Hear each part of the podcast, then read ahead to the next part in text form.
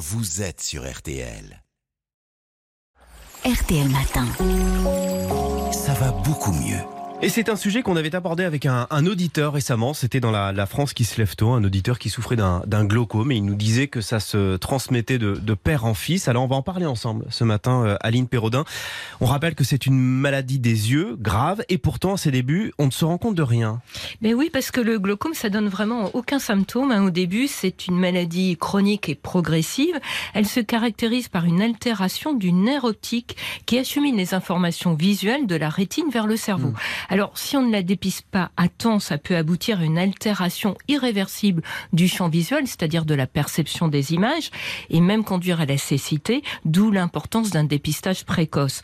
En France, il y a environ 800 000 personnes qui sont traitées pour un glaucome, et on estime que 400 000 à 500 000 personnes en seraient atteintes sans le savoir. Et il se fait comment ce dépistage?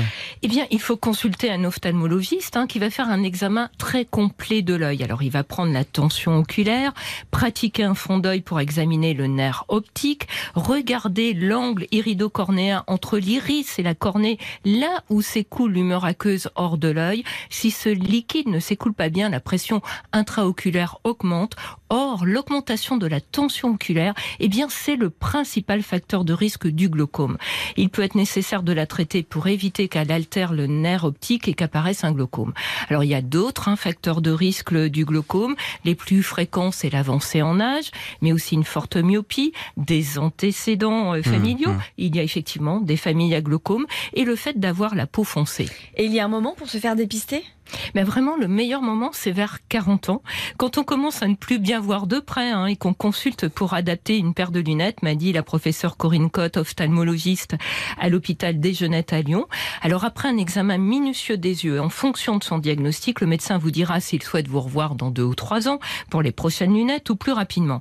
Alors s'il dépiste une tension oculaire élevée, ça nécessitera une surveillance et en fonction de l'état du nerf optique, éventuellement un traitement pour prévenir la, la survenue du glaucome. Et si le médecin dépiste un glaucome?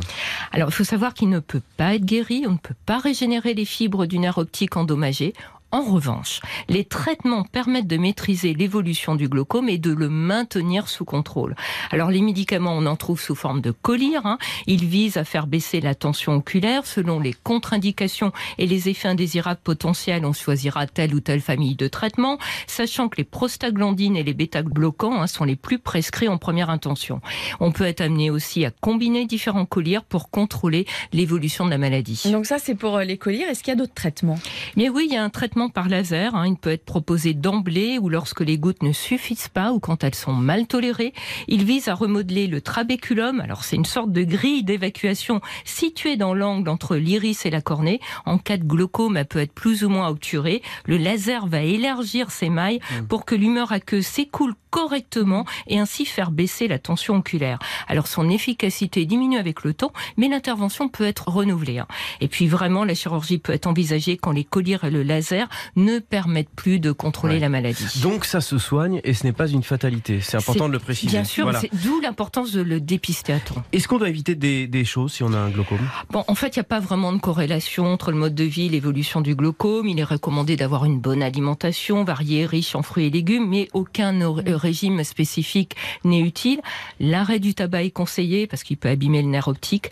Quant au cannabis dont on peut lire sur Internet qu'il fait baisser la pression oculaire, il faut savoir que l'effet n'est que transitoire. En aucun cas, le cannabis ou le CBD, un de ses composants ventimes, ne peut soigner le glaucome. Merci beaucoup Aline Perraudin. À demain. À demain.